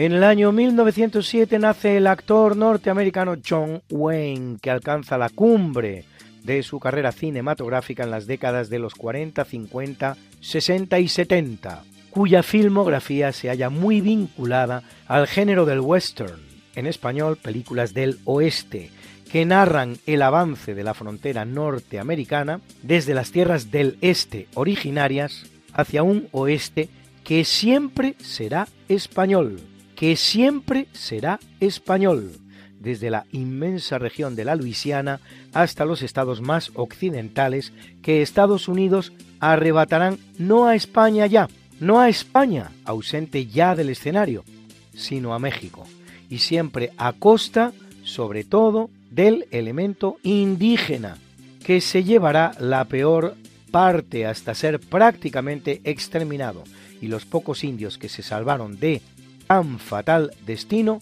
confinados en reservas a muchos miles de kilómetros de sus tierras originarias. Wayne ganará un Oscar al mejor actor por su interpretación en la película True Grit, traducida como Valor de Ley en España.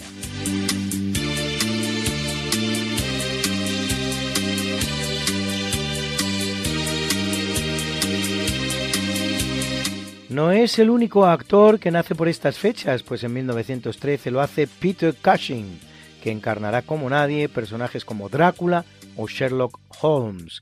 Y en 1920 lo hace Peggy Lee, protagonista de la gran película Pete Kelly's Blues, que además cantaba así de bien.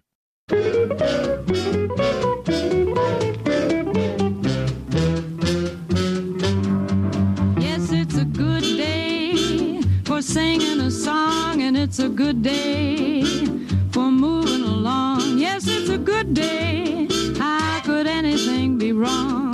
A good day from morning till night. And it's a good day for shining your shoes, and it's a good day for losing the blues. Everything to gain and nothing to lose. A good day from morning till night. To the sun, Good morning, sun. Rise and shine today. You know you gotta get going if you're gonna make a showing. And you got the right of way. Cause it's a good day for paying your bills, and it's a good day for curing your ills. So take a deep breath and throw away the pills, cause it's a good day from morning till night.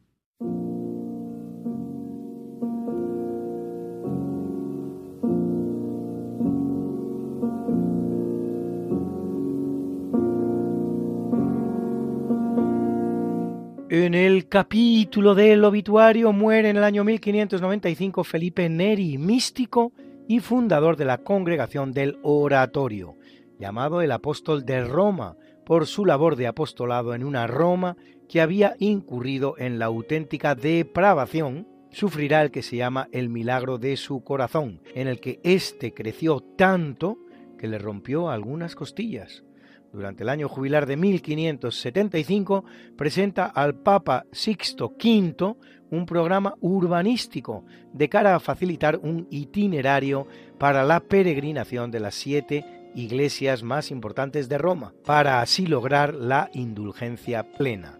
Será canonizado junto con San Isidro Labrador, San Ignacio de Loyola, Francisco Javier y Santa Teresa de Jesús por el Papa Gregorio XV en una célebre ceremonia en la que, según alguien dijo con cierta ironía, fueron canonizados cuatro españoles y un santo.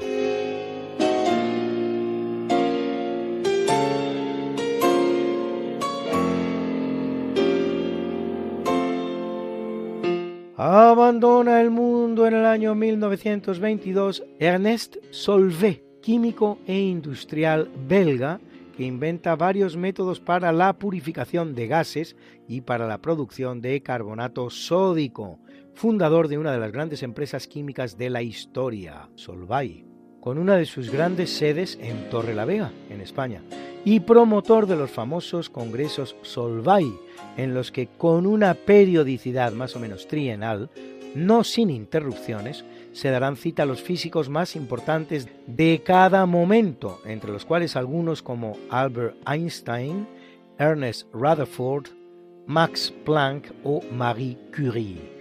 Al final se celebrarán 11 congresos, el último de los cuales en 1958.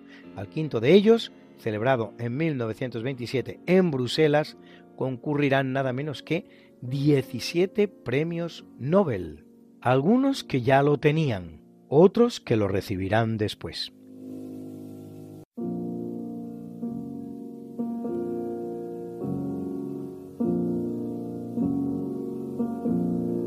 y son fechas nefastas para los filósofos alemanes, pues en 1973 muere Carlo Lubitz, autor de obras como De Hegel a Nietzsche o Historia del Mundo, y en 1976 lo hace el que es su maestro, Martin Heidegger, fundador de la denominada fenomenología existencial, autor de la obra Ser y Tiempo, en la que se pregunta por el sentido del ser, miembro que fue del llamado Movimiento Revolucionario Conservador y simpatizante del nacional-socialismo alemán.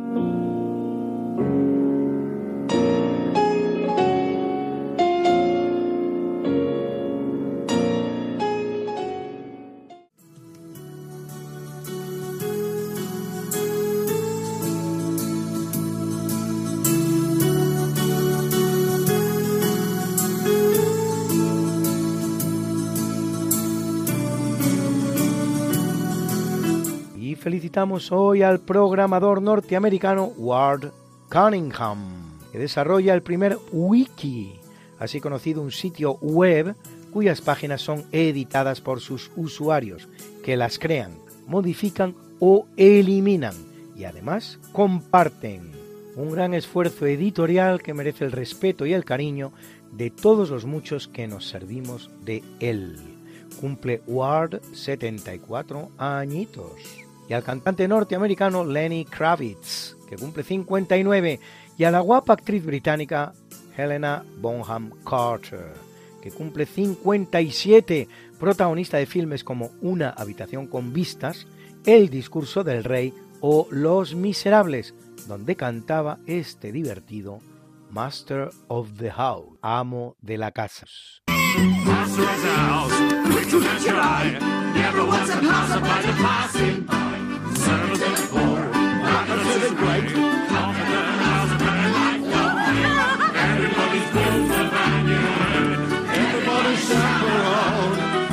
But lock up your valises, Jesus, wanna skin into the bone. Food beyond compare, food beyond belief. Mix it in a mince and pretend it's beef. Kidney off a horse, liver off a cat. Filling up the sausages with this and that. Presents are welcome. Bridal suite is occupied. Reasonable charges plus some little extras on the side. Oh, Santa! Charge them for the lice, extra for the mice, 2% for looking in the mirror twice. And over! Here a little slice, there a little cut, 3% for sleeping with the windows shut. When it comes to fixing prices, there are a lot of tricks I knows. How it all increases, all those bits and pieces. Jesus, it's amazing how it grows. Oh, sorry, love. Let's get something done about that. I used to dream that I would meet a prince, but God Almighty, have you seen what's happened since? What? Master of the house isn't worth my spit. Comforter, philosopher, and lifelong shit. Cunning little brain, regular Voltaire. Thinks he's quite a lover, but there's not much there.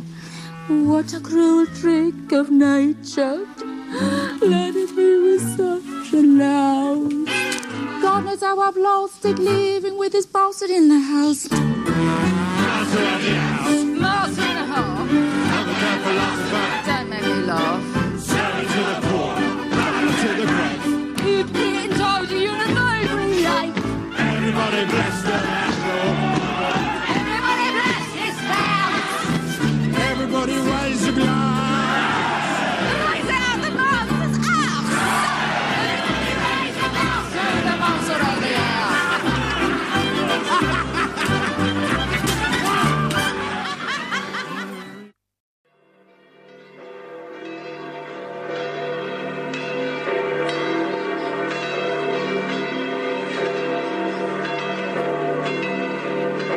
celebra la Iglesia Católica a Eleuterio, Papa,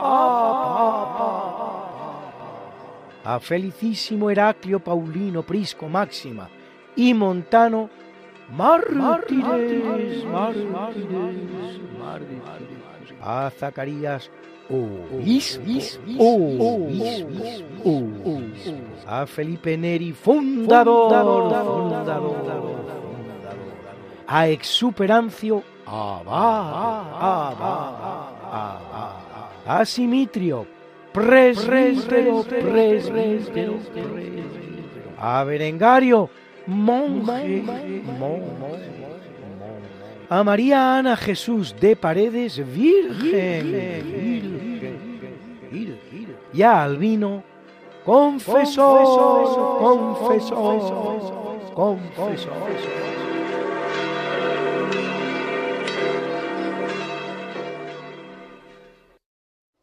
Y a continuación, el profesor José Manuel Amaya presenta la sección de curiosidades científicas. Buenas noches, señoras y señores oyentes de Radio María. Un honor para mí dirigirme a ustedes desde esta emisora, como siempre les digo, y en este magnífico programa de diálogo con la ciencia que con tanto acierto dirige el profesor doctor don Javier Ángel Ramírez.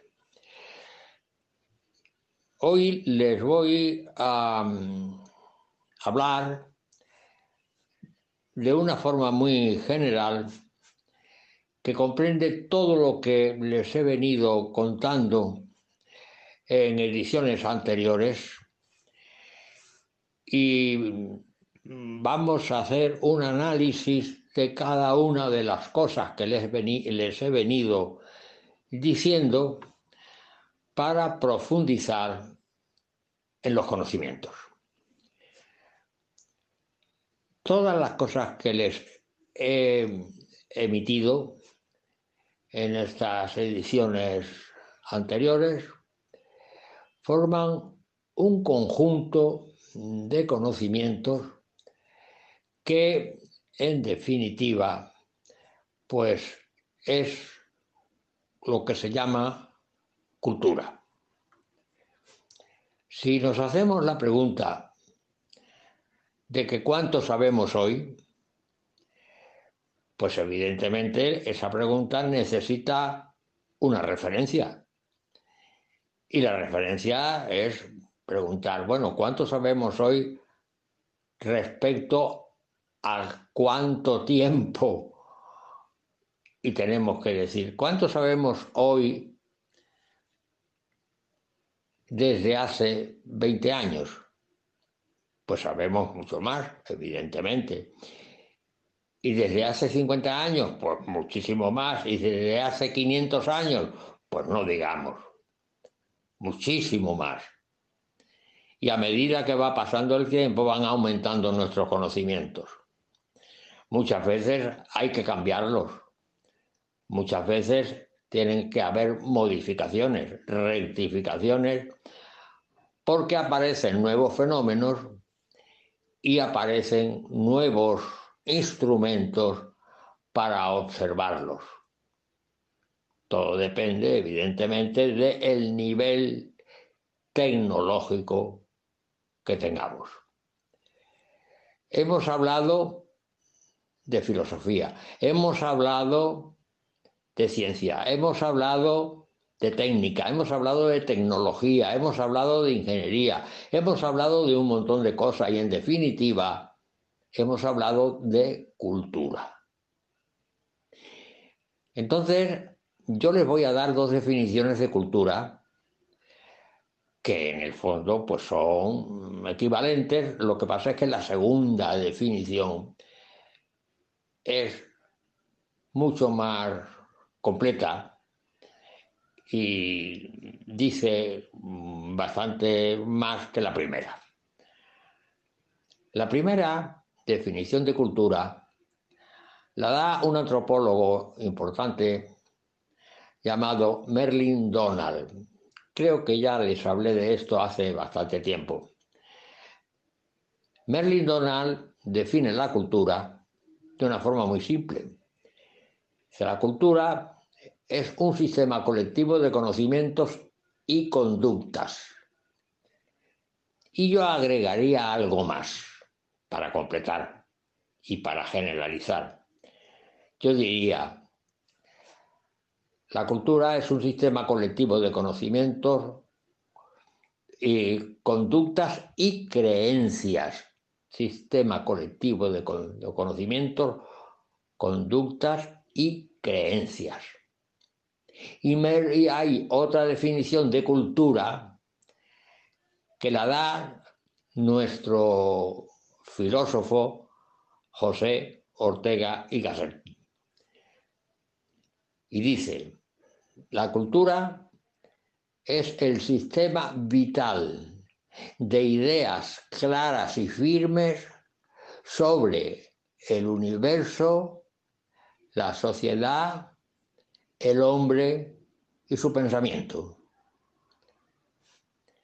Y luego más adelante agrega, una gran porción del contenido de nuestra cultura procede de la ciencia. ¿Y qué razón tiene? Y más adelante agrega, nuestra cultura cambia con el tiempo. Y en eso tiene toda la razón, porque según la filosofía de la ciencia, las teorías científicas no son eternas, no son definitivas, a medida que hay más observaciones, a medida que se refinan las técnicas de observación, se descubren más cosas y por lo tanto hay que modificar, ampliar o suprimir las entidades que aparecen en la ciencia. Hay que modificar el conocimiento en general. Merlin Donald, como ya hemos comentado, distingue tres estadios en la cultura.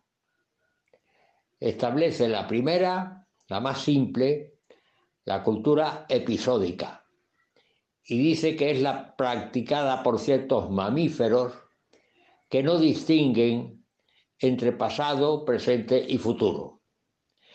Luego pasa a establecer otro nivel, la cultura mimética. La cultura mimética, la palabra mimética viene de mimeme, que significa imitación, que es la cultura que realizan los primeros humanos, los primeros seres humanos, que es basada en, signos, en signos, en sonidos, por eso se llama mimética, que es por imitación. Y luego hay otro tipo de cultura, que es el tercer estadio, que es la llamada cultura mimética. No, perdón, la cultura mimética, cultura mítica. Pero la cultura mítica está fundamentada en el lenguaje. Es decir, que la cultura mítica aparece cuando aparece el lenguaje, cuando surge el lenguaje en el ser humano. hay un lingüista importante americano llamado Stephen Pinker que mm, dice que con el lenguaje lo que se consigue es la digitalización de la realidad. ¿Qué significa la digitalización de la realidad? Pues un significado muy simple. Es establecer las frases eh, delante, detrás, arriba, abajo, izquierda, derecha, bueno, malo y cada cosa y su contraria. Por eso dice que con, el lenguaje que se asocia a la cultura mítica, evidentemente, lo que se consigue es la digitalización de la realidad. Por lo tanto, y en resumen, ¿eh? La cultura nos ha enseñado filosofía, ciencia, técnica, tecnología, ingeniería y todo lo relativo con el conocimiento del mundo. Termino aquí mi intervención en el día de hoy para continuar la semana que viene.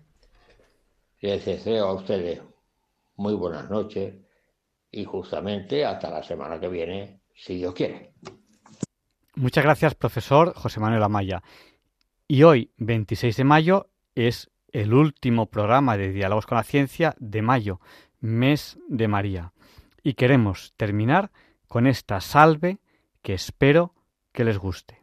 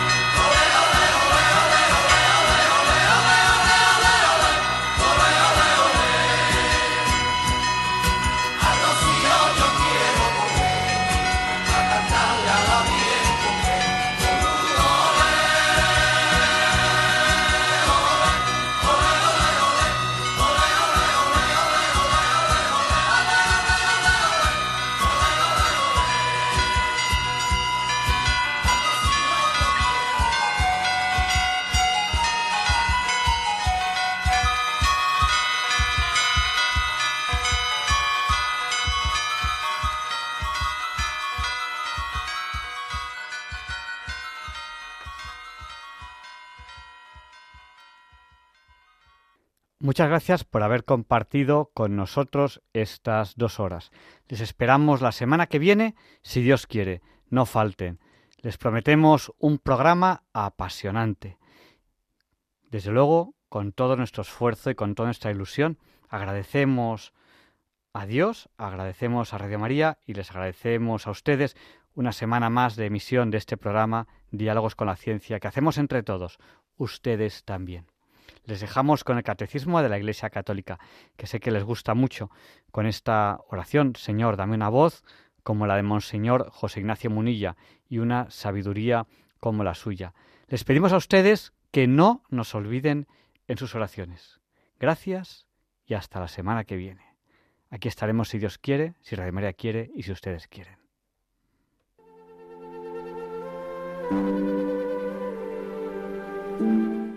Y le pediremos a San Juan Pablo II que interceda por nosotros para que se nos libre del mal.